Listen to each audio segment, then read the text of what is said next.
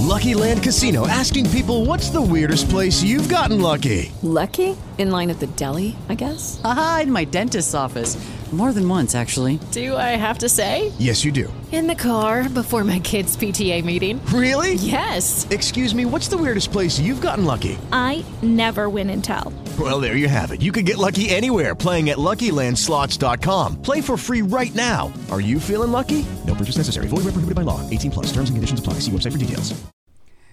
Bueno, vamos a, a leer eh, la segunda parte de lo que es el relato ya vista eh, del libro del Génesis. ¿Os acordáis que dijimos que eh, el relato ya vista, ah, digamos, ah, se nos quedaba en el versículo 25 del capítulo 2 del Génesis?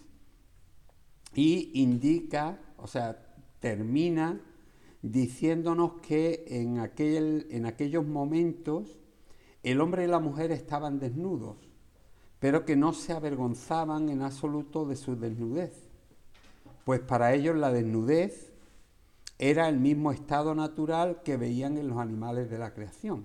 Es decir, no había maldad en ver el, el, cuerpo desnudo de otra persona, sino que para ellos igual que los animales tenían su piel, pues los humanos tenían su piel. Y se veía a la gente desnuda sin el más mínimo tipo de problema. Los problemas con la desnudez han venido a consecuencia de lo que fue el pecado, el deseo carnal y luego lo que ha sido la influencia de la Iglesia Católica uh, sobre el cristianismo, que eh, como era un grupo que reprimía a los seres humanos de su sexualidad, pues automáticamente, es decir, todo lo que tuviera que ver con el sexo era pecado y si se podía evitar hablar de ello, había que evitarlo. Y si se, es decir, y si se hablaba algo, se hablaba en secreto, pero no había esa libertad que nosotros tenemos hoy para poder mencionar uh, eso. ¿eh? Eh, aquí comentamos que la declaración esta de decir que el hombre estaba desnudo y que no se avergonzaba, contrasta un poco con lo que es lo que vamos a ver hoy, ¿eh? y es eh, el pasaje de, eh, de, lo vamos a leer en, en, la Biblia textual, en el que eh, se menciona lo que, lo que fue el momento de la caída. ¿Lo puedes leer, eh, Enrique? Estamos en la página 92. 92. Sí. Desde el 3.1. Pero la serpiente era astuta, más que todas las bestias del campo que Yahweh, Elohim, había, había hecho. Y le dijo a la mujer, con que Elohim ha dicho, no comáis de ningún árbol del huerto. Y dijo la mujer a la serpiente, del fruto de los árboles del huerto podemos comer, pero del fruto del árbol que está en medio del huerto ha dicho Elohim, no comáis de él y lo toquéis para que no moráis. Entonces dijo la serpiente a la mujer, ciertamente no moriréis, sino que sabe, sino que sabe Elohim que el día que comáis de él se abrirá los ojos y seréis semejante a Elohim, conoceréis del, bien y del mal. Y así vio la mujer eh, era que el árbol era bueno para comer y que era agradable a los ojos y que era el árbol deseado para alcanzar conocimiento. Y tomó del fruto y comió y dio también a su marido que estaba con ella y él comió entonces se le abrieron los ojos y ambos se dieron cuenta que estaban estaban desnudos y cosieron follaje de higuera y se hicieron ceñidores para sí mismos. Y oyeron el sonido de Yahweh, Elohim, paseando por el huerto a la brisa del día, y se escondieron el hombre, el hombre y su mujer de la presencia de Yahweh, Elohim, entre los árboles del huerto. Pero Yahweh, Elohim, llamó al hombre y le dijo, ¿dónde estás? Contestó al oído del sonido en el huerto. He, oído su, tu sonido en el huerto y he tenido miedo porque estoy desnudo y me he escondido. Y dijo, ¿quién te ha indicado estás desnudo? ¿Acaso has comido del árbol del cual te ordené que no comieras? Y él dijo, y él dijo, el hombre a la mujer, dijo, el hombre a la, la mujer que me pusiste conmigo, ella me ha dado del árbol y he comido. Y dijo Yahweh Elohim a la mujer, ¿qué has hecho? ¿Qué es esto que has hecho? Y respondió la mujer, la serpiente me engañó y he comido. Entonces dijo Yahweh Elohim eh, a, la, a la serpiente, por tanto, por, por cuanto has hecho esto, maldita tú entre todos lo- los animales y entre todas las bestias del campo y sobre tus bienes andará, eh, sobre tu, tu vientre andará y, y del polvo comerás todos los días de tu vida y te pondré enemistad entre ti y la mujer y entre tu descendencia y, sus descendientes y él te aplastará la cabeza cuando tú hiriere el calcañar. A la mujer dijo, multiplicaré gran manera tus dolores y tus preñeces, preñeces y con dolor parirán los hijos y tendrás deseo de tu marido, pero él te dominará.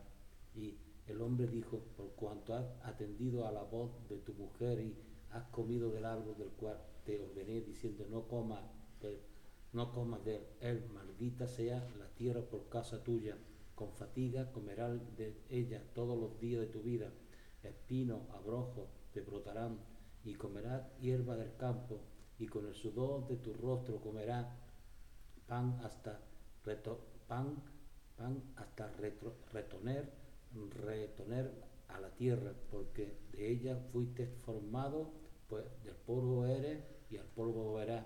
Y el hombre llamó al hombre, eh, el hombre de su mujer Eva, por cuanto ella llegó a ser madre de todo viviente. Entonces Yahweh Elohim hizo túnicas de pieles, tu- de- eh, Elohim hizo túnicas de pieles para Adán y su mujer y la vistió. Y dijo eh, Yahweh Elohim, ciertamente el hombre ha llegado a ser como uno de nosotros, conocedores del bien y del mal, y ahora no se ha, eh, entiende su mano y toma también del árbol de la vida, y coma y viva para siempre. Y Yahweh Elohim lo expulsó del huerto de Edén para que para que trabajara la tierra de donde había sido tomado. Así pues expulsó al hombre y sitió querubines al oriente del huerto y de Edén con la espada flameante que se revuelve para guardar el camino del árbol de la vida. Según el escrito ya Ya, hasta ahí. ¿Eh? Lo, que, lo que aquí se nos relata es el proceso de la caída y el castigo. Son dos cosas ah, interesantes que debemos intentar ver hoy. ¿eh? El, el proceso de, de la caída pues, eh, fue el siguiente, ¿no? Ah, cuando Adán y Eva fueron creados, ellos fueron creados en un estado de inocencia total.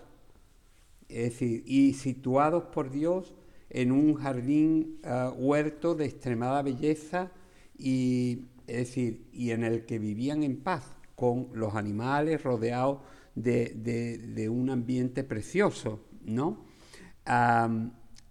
Entre eh, em, la explicación de que todos los árboles podían ser utilizados, pero había uno que era eh, llamado el árbol del conocimiento del bien y del mal, ¿eh? esto indica que el árbol en sí no producía el pecado, sino que el comer del árbol lo que te daba era la capacidad de conocer lo que estaba bien y lo que estaba mal. ¿Eh? Es decir, muchas veces se piensa que el, pecado es tomar del fruto. Y el problema no era tomar del fruto, el problema era lo que venía después. Cuando tú comías del fruto, tú empezabas a conocer, a discernir lo que era bueno y lo que era malo. Por eso Dios dice después, ahora este se ha hecho como uno de nosotros, hablando a los ángeles, ¿no? Es decir, que conoce el bien y el mal, porque los ángeles sí tenían conocimiento de lo que era la diferencia entre el bien y el mal. De hecho, un grupo se rebelaron contra Dios. ¿eh? Entonces, es muy importante que eh, entendamos que el, el- el primer pecado no es tanto el tomar del fruto, sino la desobediencia.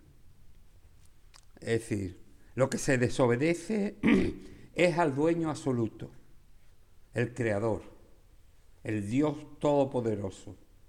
Es decir, ahí empieza el gran pecado, ahí empieza la caída. ¿eh? El concepto es que, eh, que da el, el escritor, y yo creo que como siempre es para adecuarlo al entendimiento de su época, es que ese, esa desobediencia se produce comiendo de un árbol, ¿no? Es decir, ese es el concepto que, eh, que había, pero eh, entendiendo que al comer del árbol lo que se producía era que uno adquiría la capacidad de discernir lo bueno de, la malo, de lo malo, pero se sentía atraído hacia lo malo. Es decir, que como consecuencia de, de esa ah, tentación en la cual se te decía, es que si tú comes tú vas a ser como Dios y vas a conocer el bien y el mal, que en realidad era en cierta forma lo que, lo que Dios les había dicho. No toméis del árbol del conocimiento o de la ciencia, como dicen algunas otras versiones, del bien y del mal. ¿No? Y el diablo les dice, mira, si coméis, lo que vais a adquirir es que vais a ser como Dios, pero vais a ser como Dios en el sentido de discernir lo que está bien y lo que está mal. Y entonces la Biblia dice eh, que, eh, digamos, mm, el hombre y la mujer se dejaron engatusar por lo que era esa tentación de poder, porque en realidad era una tentación de poder. Era una tentación de ser como Dios, de tener las mismas capacidades de Dios para discernir el bien y el mal. ¿Eh? Es decir, no era tanto ah, un deseo de decir, sino aparte de la desobediencia, era yo te quito a ti de sobre mí y yo hago lo que yo quiero. Es decir, yo me coloco en el lugar tuyo. El diablo lo que dice es que empleó la astucia para engañarlo. Claro, claro.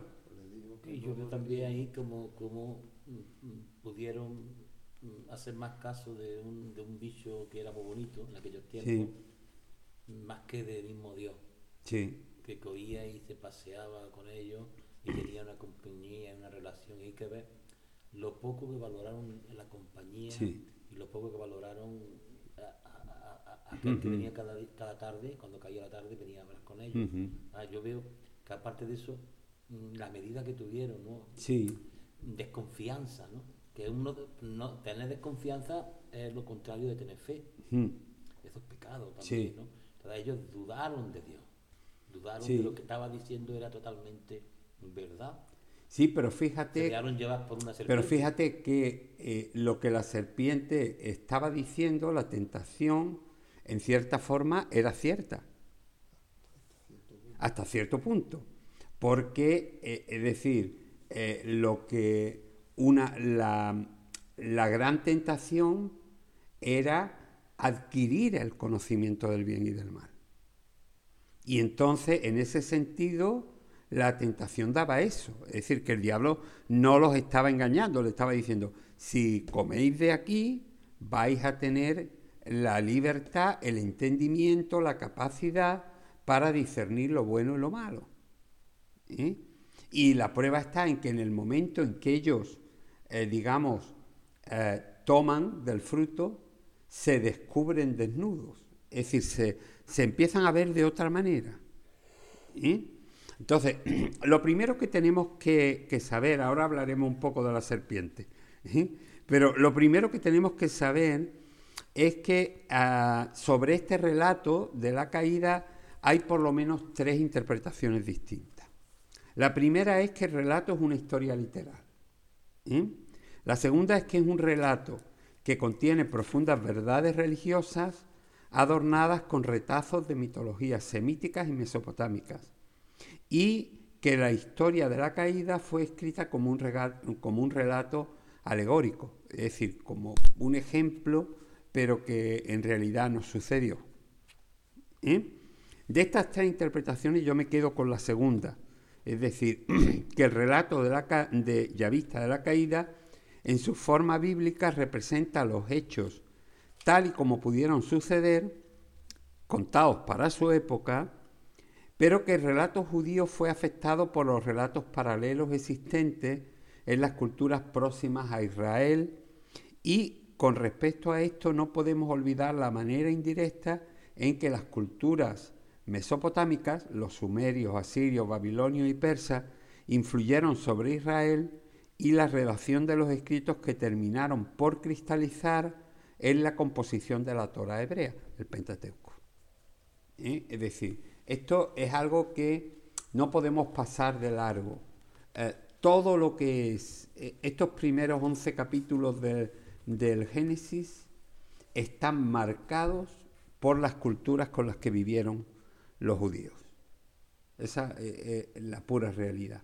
Entonces, fijaos que, por ejemplo, uno de los primeros aspectos que se menciona es el aspecto de la serpiente. Eh, en, este relato la serpiente juega un papel muy importante, ya que eh, el escritor la introduce como un agente maléfico y que será quien canalice la tentación a Eva. ¿eh? Pero este, este relato conserva en sí mismo un componente etiológico, la etiología es el estudio sobre las causas de las cosas. Es decir, el por qué se producen las cosas. Es lo que la etiología intenta. Y, esto, y aquí pues hay un componente etiológico que tiene mucho que ver con la respuesta a por qué los humanos somos enemigos naturales de las serpientes. Es decir, los hombres generalmente a, las serpientes las vemos como un enemigo peligroso, porque te pueden, la gran mayoría de ellas, o muchas de ellas que son venenosas, te pueden matar, y otras que no son venenosas, por ejemplo la anaconda, la, boa y toda esta serie, la pitón, te pueden matar por, por asfixia. Es decir, es un animal, ah, por decirlo de alguna manera, ah, malo, es un animal dañino. Y, tú ves una serpiente y eh, a mí, por ejemplo, se me, se, me, se me erizan los pelos. Yo no, no, sin embargo, me enfrento a ella. O sea, yo, yo he matado dos serpientes en mi vida. Porque mm, estaba por el campo y, y, yo dije, pues, es decir, me tengo que imponer a esto. Yo no puedo dejar que una serpiente de medio metro a mí me asuste, que yo salga corriendo como si como si fuera, decir, un niño chico. Yo tengo que enfrentarme a esto. Y las he pisado y, he notado los latigazos que te pegan en los pies mientras tú la estás pisando. Y, es decir... Y duele, duele. Y, duele, claro que duele. Tú sabes esa, esa piel eh, pegándote latigazo en, la... Esa, es como un látigo mientras tú la estás pisando, porque lógicamente se defiende. Es que es lo lógico, ¿no? Eh, lo que pasa es que, claro, el, rabo va para todas partes y hay veces en que te da eh, en el pie y veces en que no, pero lo que se está haciendo es que se está muriendo, ¿no? Entonces, eh, es algo, ¿no? Yo digo aquí que ah, esto tiene que ver mucho con ah, que en el mundo oriental los esclavos iban descalzos y los adinerados llevaban sandalias. Y tanto unos como otros eran muy fácil que fueran mordidos en los pies por muchos de los tipos de serpientes existentes en el Medio Oriente. En el Medio Oriente hay 35 especies catalogadas de serpientes. Ya ah, fuesen, como son muchas, venenosas y otras que son menos tóxicas, pero hay un puñado. ¿eh? En este eh, relato descubrimos nuevamente la gran influencia que ejercieron las culturas sumeria, siria y babilónica sobre Israel y consecuentemente sobre la redacción de la historia de los orígenes. En un sello tallado en piedra de origen sumerio conocido como el cilindro de la tentación, que en la actualidad se encuentra en el Museo Británico de Londres, yo lo he visto personalmente, ¿eh? y que está datado entre el año 2200 y el 2400 antes de Cristo, casi un milenio antes de que existiera Moisés. Eh, si os dais cuenta, yo hago muchas referencias a los textos antiguos siempre en relación con Moisés, porque como el criterio mayoritario de muchos lectores es que todo esto lo escribió Moisés, hay que decirles que antes de que Moisés existiera, 1500 años, 2000 años antes, ya existía esta historia. Y se cuenta la historia del paraíso y la, caído, y la caída. Y se ven dos figuras humanas, de un hombre y una mujer con una serpiente tras ellos y sus manos extendidas hacia eh, el fruto que cuelga de un árbol cercano. Este es el sello, ¿os acordáis de él? Y aquí vemos la serpiente, que aquí, si os dais cuenta, parece que en el sello lo que se contempla es que los dos fueron tentados. No solamente la serpiente está al lado de la mujer, sino que hay una serpiente. Hay varias serpientes, ¿no? Eh, hay dos. Dos por lo menos. Dos. Una al lado del hombre y otra al lado de la mujer. ¿Eh? Hay un árbol con dos frutos ¿eh? y tanto el hombre como la mujer tienen sus manos extendidas hacia el fruto. Es decir, aquí, eh, en este sello, que yo creo que, eh, eh, siendo un sello que es 400 años anterior al relato de la caída de- del, del texto ya vista, encontramos algo muy interesante y es que aquí se culpa a los dos por igual de la caída y de haber tomado el fruto. Mientras que en el texto bíblico la culpa se pone directamente sobre la mujer. Como ya vimos la, la última vez que estuvimos estudiando, puedes traer un poco de agua, sí. Como vimos la última, la última vez que estuvimos estudiando, ah, la, eh, es decir, el concepto de intentar tener a la mujer sometida hacía que toda la culpa del pecado se colocase sobre ella. Pero aquí lo que, lo que descubrimos en este sello tan antiguo es que, eh, digamos, tanto el hombre como la mujer son culpables de la caída en el pecado. Y esto es algo que... Gracias.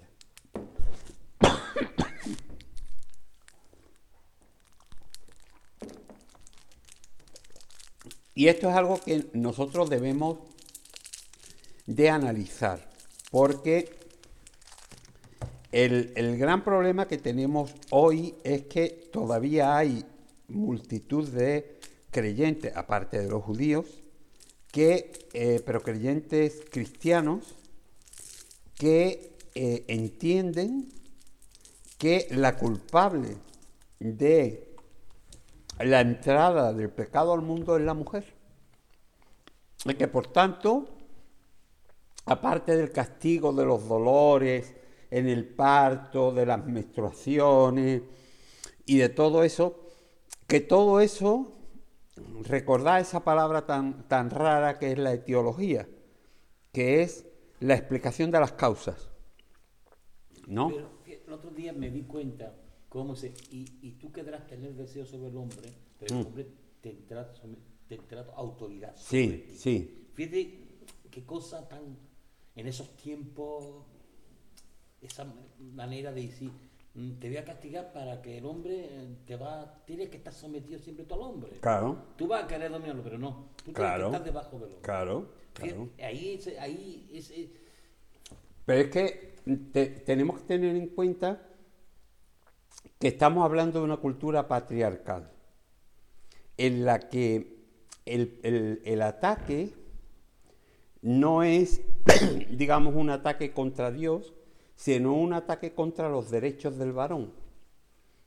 El patriarca decidía todo lo que tenía era propiedad de él, incluso las personas, podía matar a cualquiera de sus hijos, como por ejemplo vemos en el caso de Abraham, y nadie le hubiese llamado la atención nunca.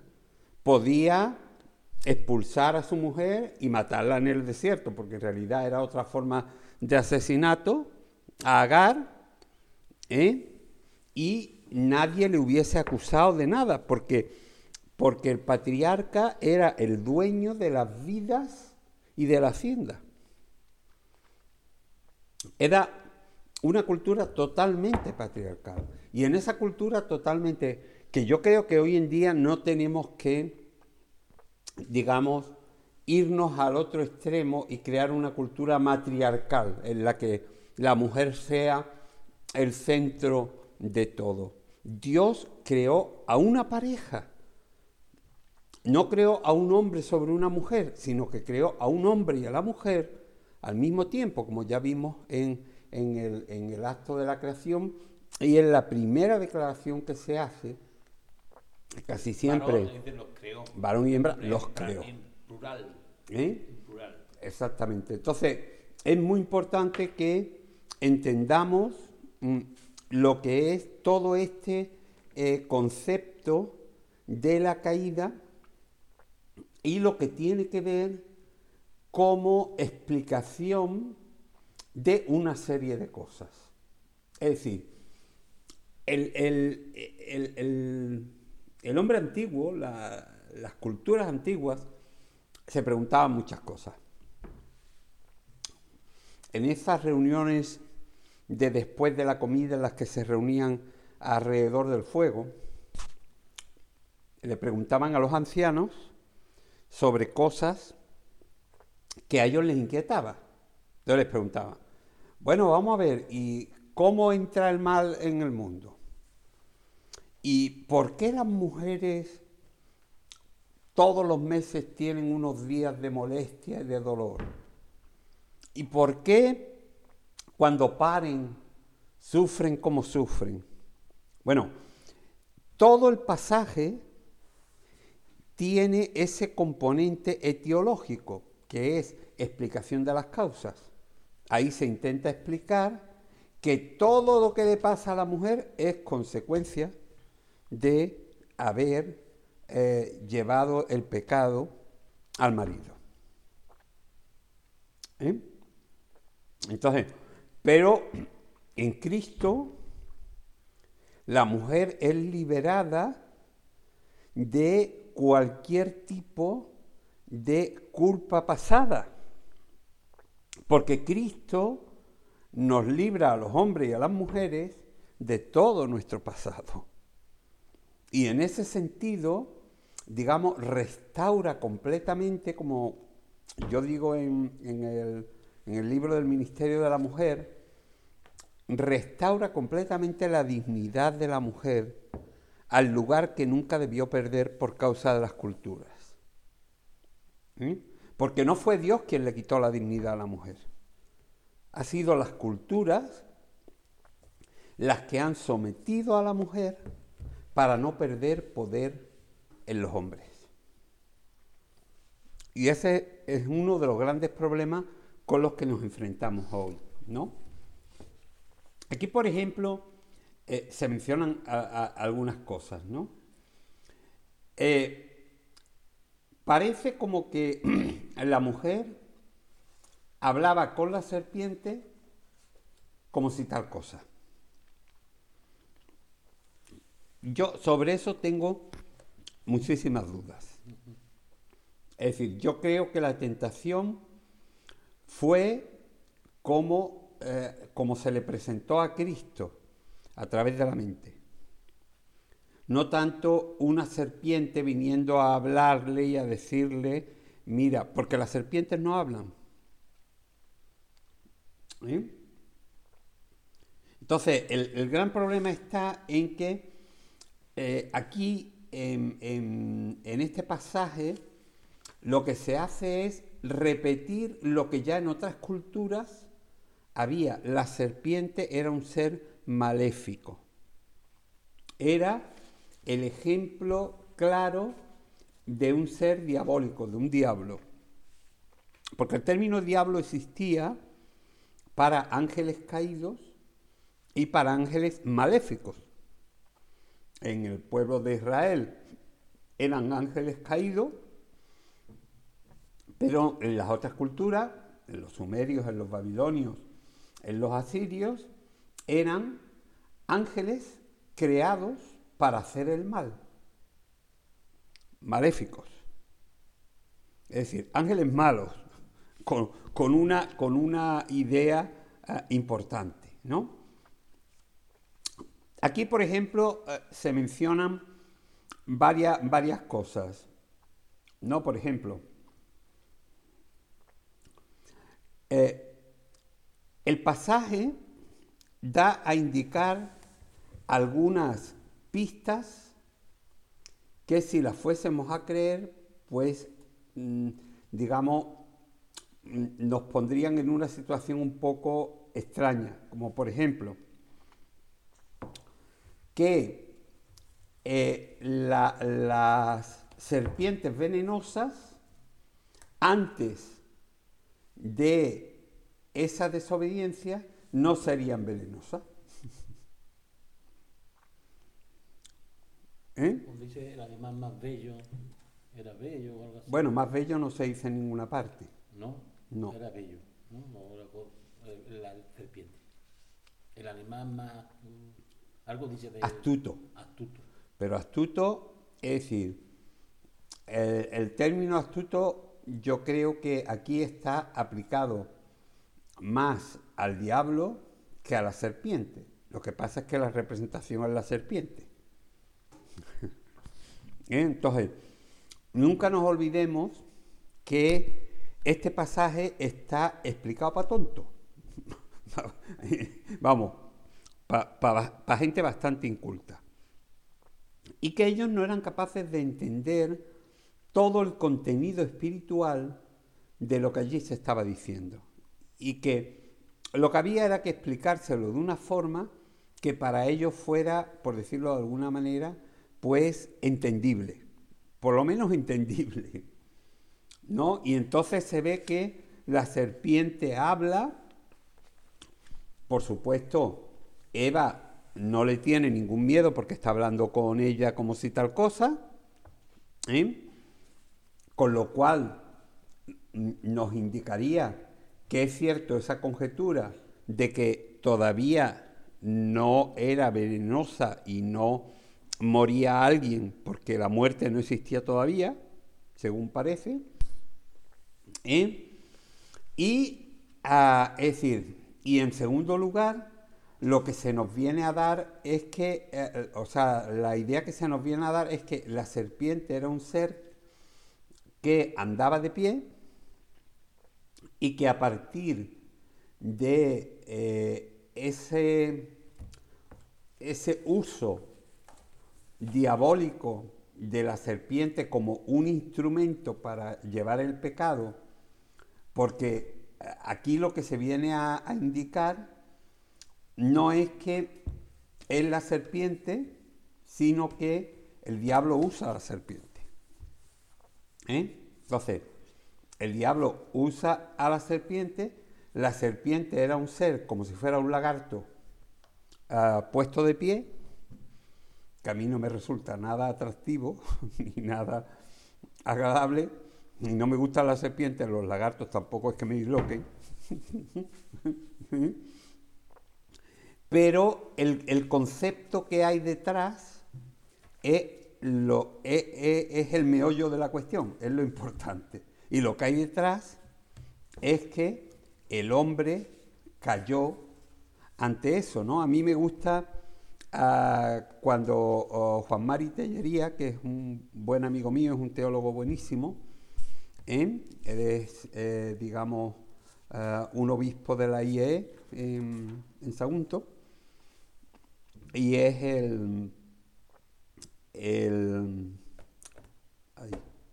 decano de la facultad donde yo estuve estudiando, en el CEIBI. ¿eh? Él dice, en muchas culturas antiguas la figura de la serpiente era un símbolo de astucia o de engaño.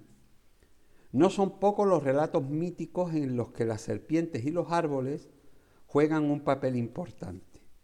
Sin duda alguna, el agiógrafo, el agiógrafo es el que registra la historia antigua, debía conocer narraciones de este tenor a la hora de componer su relato inspirado. Por eso, tomando una figura que formaba parte de su elenco cultural común, la introdujo en su composición dándole un sentido completamente nuevo y definitivo en la tradición bíblica. Es decir, el que estaba redactando conocía lo que en las culturas de alrededor se pensaba sobre la serpiente. Y entonces la mete en el relato como el agente intermediario entre el diablo y el ser humano, en este caso la mujer. ¿Eh? Y aquí se produce además una parte interesante y es lo que, lo que se conoce en teología como el protoevangelio. Proto quiere decir, ah, digamos, antes de. El evangelio antes del evangelio. ¿No? O la prefiguración del evangelio. El evangelio es, eh, por decirlo de alguna manera, el mensaje de que Cristo ha muerto por nuestros pecados.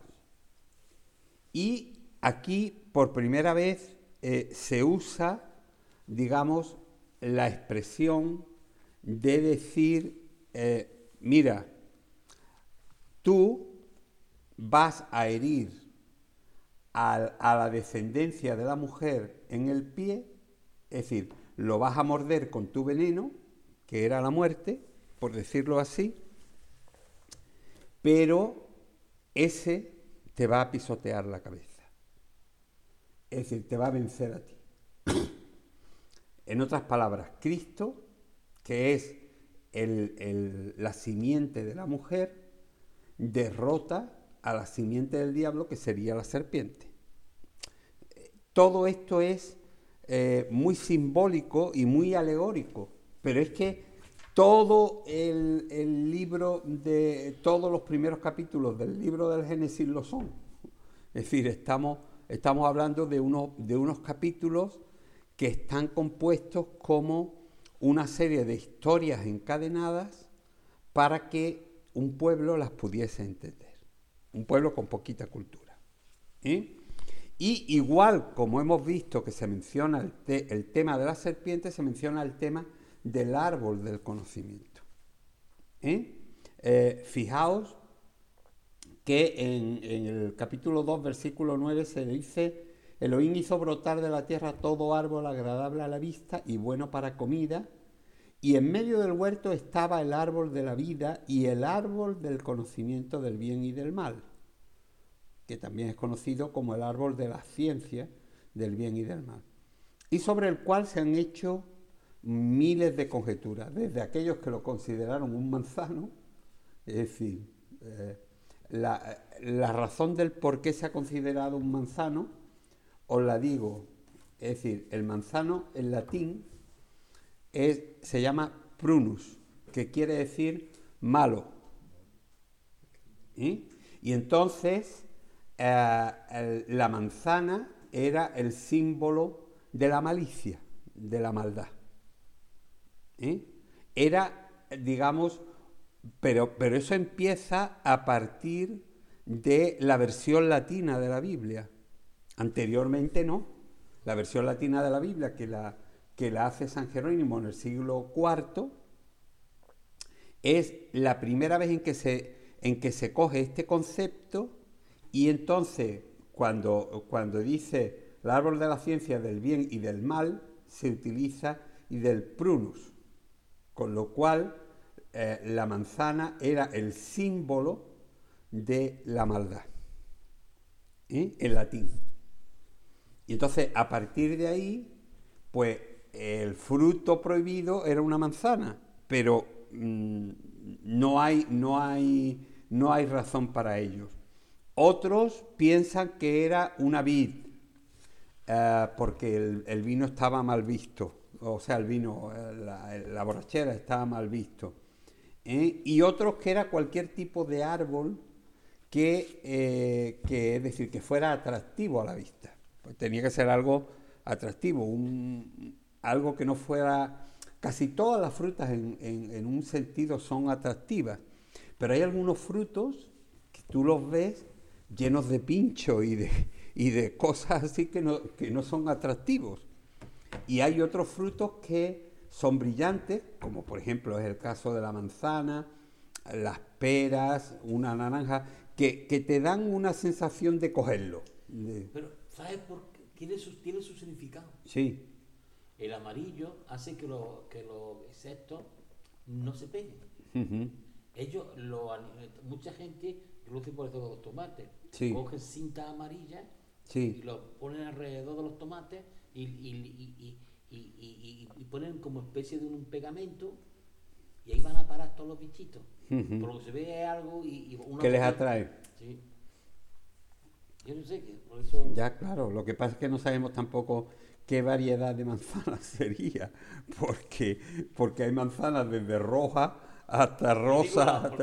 sí, sí, sí, sí, sí.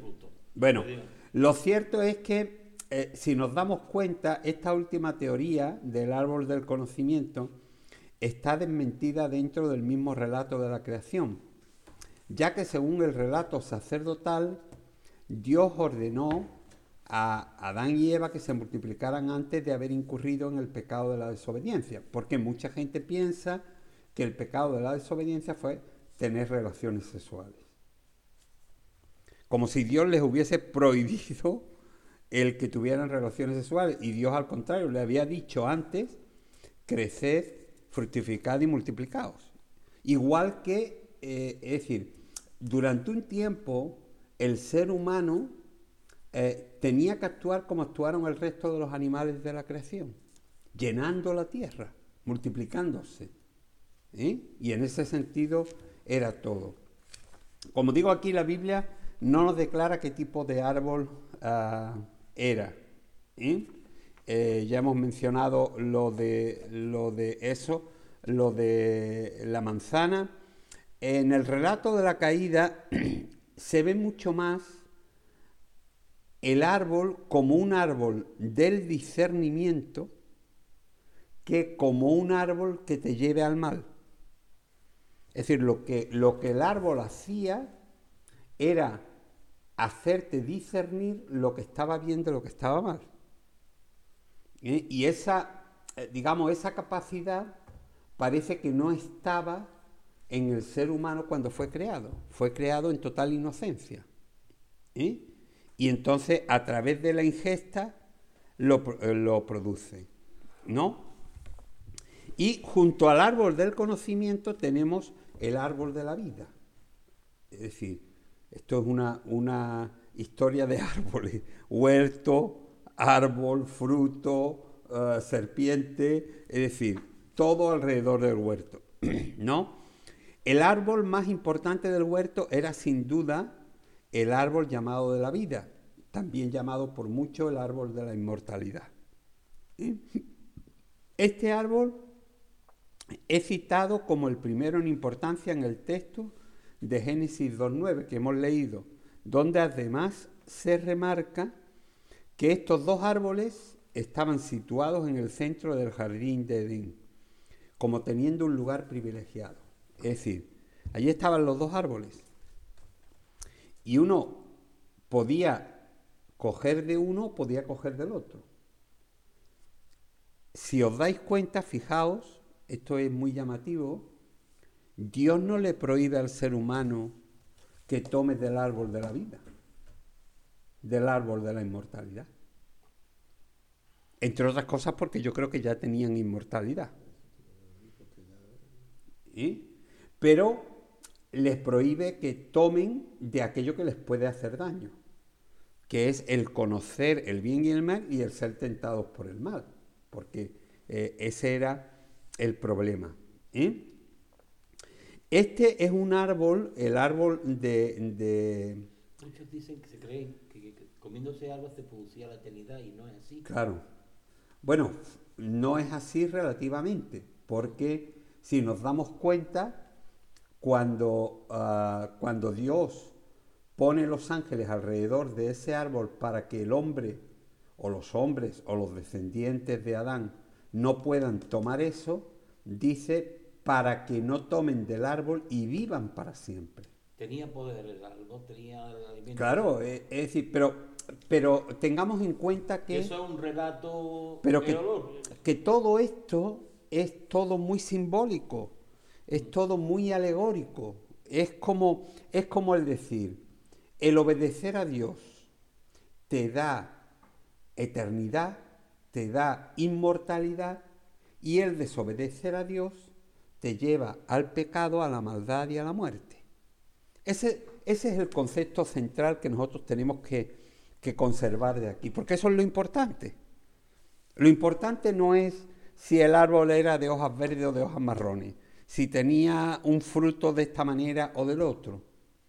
Lo importante es lo que hay detrás. ¿Qué es lo que hay detrás? ¿Qué, qué, ¿Cuál es el meollo de la cuestión? El meollo de la cuestión es que obedecer a Dios daba vida y eternidad y desobedecer a Dios traía muerte, daño, enfermedad, maldad y toda una serie de cosas. Eso, eso es lo esencial con lo que nosotros nos tenemos que quedar.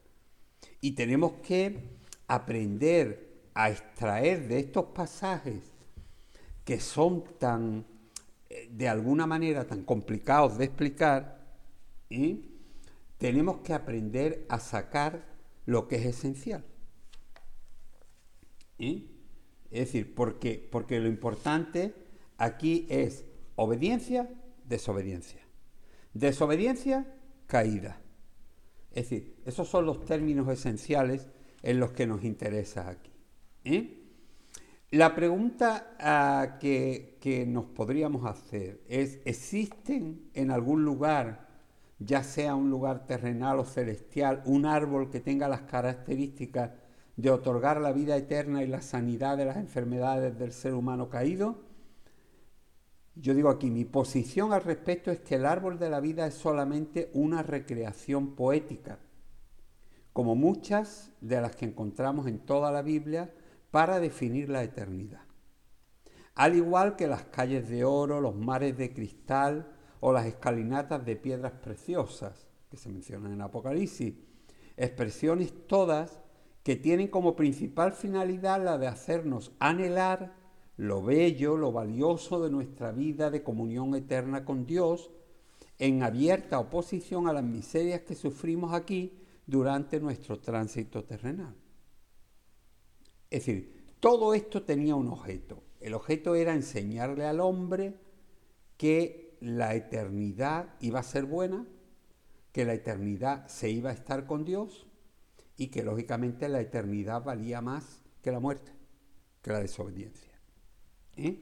Y vamos a ver eh, lo, que, lo que es el concepto del el juicio por el pecado. La santidad de Dios y su justicia no podían permitir que aquella humanidad que había desobedecido a Dios voluntariamente siguiese viviendo en comunión con Él como si aquí no hubiera pasado nada. Pero no es porque la misericordia de Dios o la, o la actitud, digamos, de, de, de Dios ver al hombre como un ser imperfecto, no lo pudiera hacer. Es que su propia naturaleza lo impedía. Porque Dios es santo. ¿eh? Y Dios en su soberanía como Señor del cielo y de la tierra castigó primero a la serpiente, si es que existía una serpiente, después a la mujer y finalmente al hombre, que era el sello de su hermosa creación. Yo personalmente creo que el, el castigo fue junto, como, como, se menciona en el capítulo 3, es decir, eh, cuando se hace el juicio, se hace el juicio para todos. Y en ese sentido, eh, no, no se va castigando primero a uno, luego a otro, sino que el castigo general es, bueno, ya que has hecho esto, a partir de ahora vas a tener estas consecuencias. O vais a, tener estas consecuencias, ¿no? Según el escritor ya vista, todos los castigos que sufrirían tanto la serpiente como la mujer y el hombre presuponen que con, anterioridad a la caída esas consecuencias no existían. Porque si tú empiezas a tener dolores a partir de ahí, quiere decir que antes no tenías dolores. Si tú uh, empiezas a, a tener que trabajar la tierra y la tierra no te da frutos, quiere decir que antes la tierra te daba fruto, ¿no? Es decir, toda esa serie de cosas. En este pasaje, tres veces se repite la expresión Dios dijo, primero a la serpiente, luego a la mujer y por último al hombre. El juicio a la serpiente se materializa en cuatro aspectos muy concretos. Una maldición divina sobre todos los ofidios o serpientes. Es decir, la maldición general es que va a ser enemiga de la humanidad. Y la realidad está en que eh, la humanidad entera ve una serpiente e intenta matarla.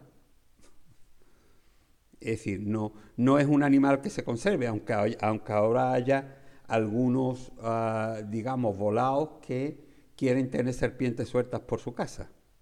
Pero en general la serpiente es un ser detestable para el ser humano. ¿Y? Lo segundo, se la condena a arrastrarse sobre su vientre, como si hasta entonces no lo hubiera hecho así, como si hubiera andado de pie. Por su posición de reptil, que va pegada al suelo, come del polvo, como si antes se hubiese alimentado de otras cosas, como si fuera un animal herbívoro más de los que, de los que vivían allí. Y luego una enemistad perpetua entre la humanidad y las serpientes, pudiendo ser derrotadas por los seres humanos.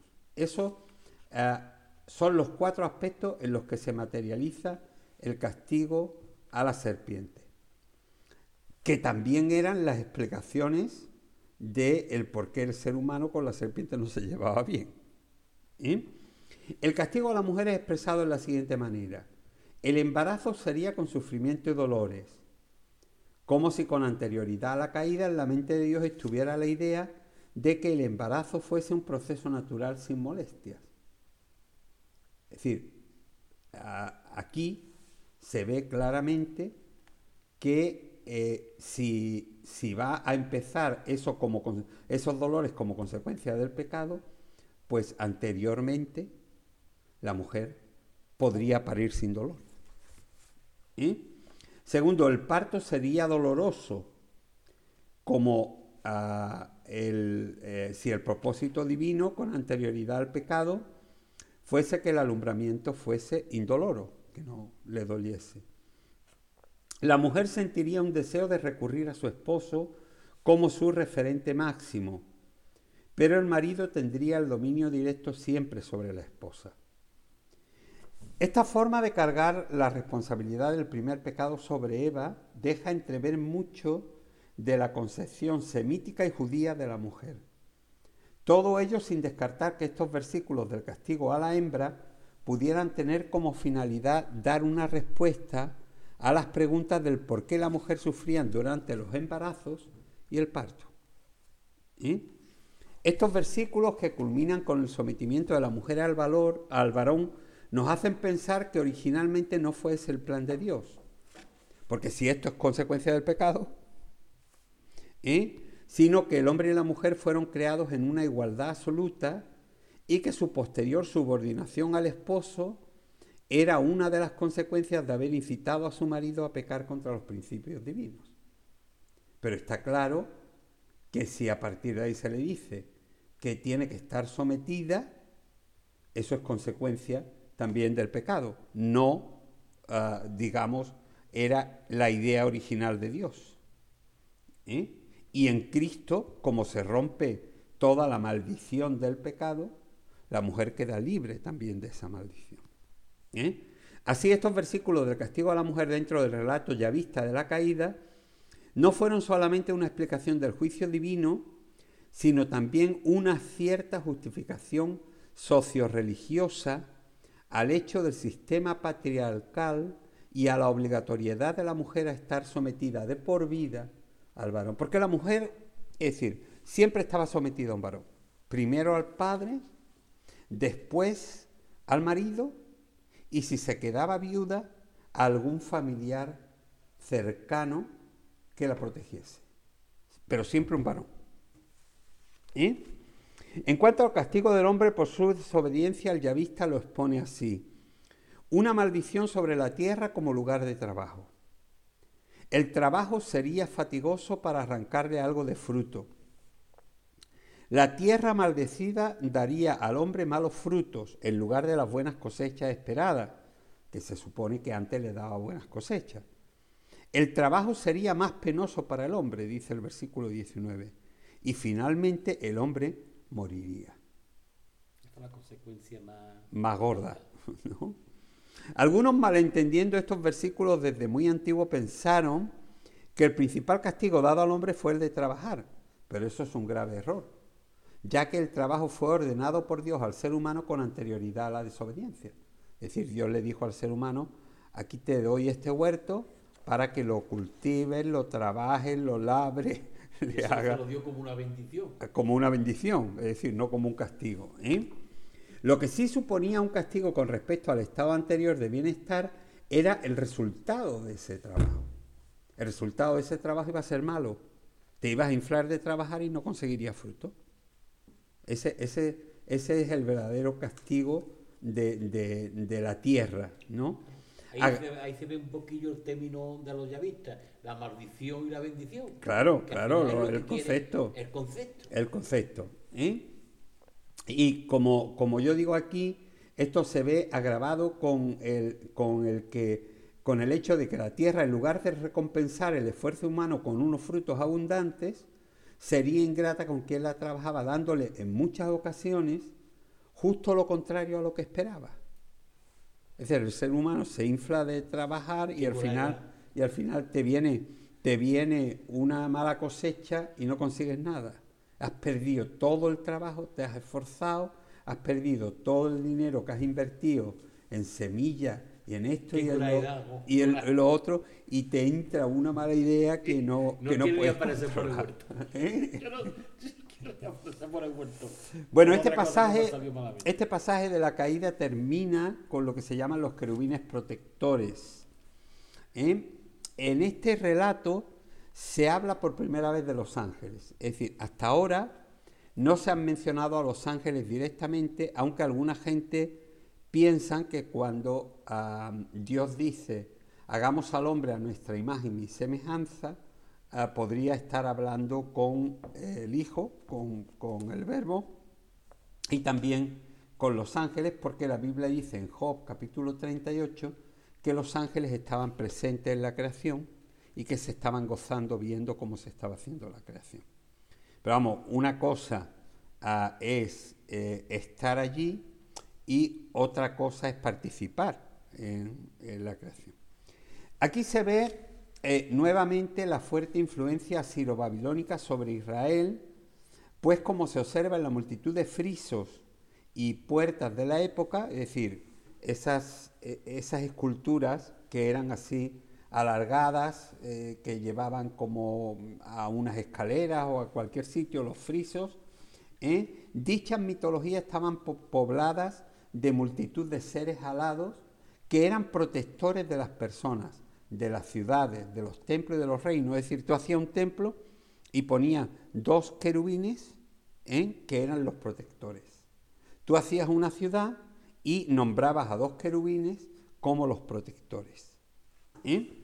Aquí en este epílogo de la caída es Dios quien conociendo la imprevisibilidad del ser humano y su capacidad para desobedecer, quiere impedir, poniendo dos querubines protectores a la entrada del huerto de Edén, que los seres humanos que ya habían perdido su inmortalidad intentasen recuperarla echando mano del fruto del árbol de la vida. Y yo digo aquí, gracias al Señor que nuestras vidas, que nuestra vida eterna no depende de un asalto por la fuerza para obtener un hipotético fruto de un Edén paradisíaco, peleándonos con ángeles mucho más poderosos que nosotros. Es decir, si hoy tuviéramos que conseguir llegar al árbol de la vida así, la llevábamos clara, ¿no? Cristo en nuestra vida y mediante su sacrificio y por la fe en Él hemos recibido una vida que no acabará nunca. Entonces es muy importante que eh, entendamos esto. ¿eh? Eh, la caída fue un proceso, ah, digamos, que fue el gran fallo de la humanidad, pero en Cristo se ha corregido. Y aquí hay algo que, que a mí me gustaría comentar, solamente ponerlo como para, para reflexionar. ¿no? Tanto en este pasaje de los querubines como en el pasaje de la Torre de Babel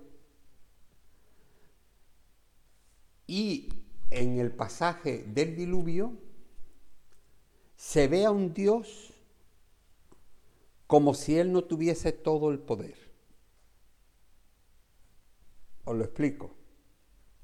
Es decir, en el pasaje de los querubines dice, eh, para que el hombre no venga y eh, tome y esto y lo otro, y pone querubines.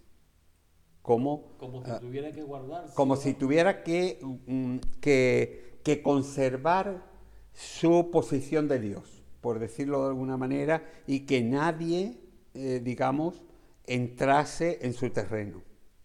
Cuando llega a, a, mm, el diluvio, Dios dice, este hombre no va a desistir de hacer las cosas que está haciendo. Dice eh, la maldad, dice así que voy a, a- a evitar el que estos continúen adelante, les voy a dar 100 años, 120 años para que se arrepientan y si no se arrepienten vendrá el diluvio. Y en la torre de Babel, Dios dice, he aquí que el hombre es ahora como uno de nosotros y para evitar todo esto vamos a confundirle las lenguas. ¿Os dais cuenta?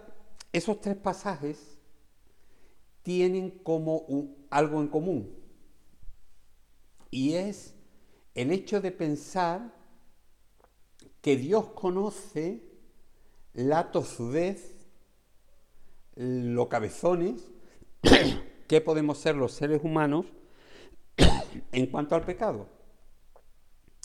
Y que hay veces en los que Dios, que no se fía de nosotros, porque lógicamente nos conoce, ¿eh? tiene que poner medios que a lo mejor, si nosotros fuéramos de otra manera, no serían necesarios.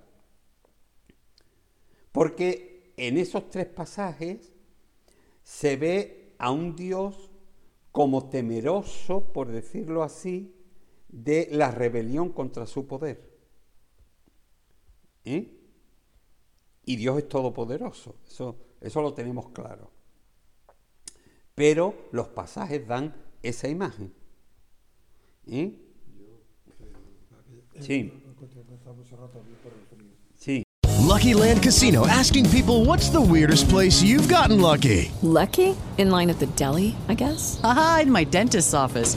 More than once, actually. Do I have to say? Yes, you do. In the car before my kids' PTA meeting. Really? Yes. Excuse me, what's the weirdest place you've gotten lucky? I never win and tell. Well, there you have it. You can get lucky anywhere playing at LuckyLandSlots.com. Play for free right now. Are you feeling lucky? No purchase necessary. Void where prohibited by law. 18 plus. Terms and conditions apply. See website for details.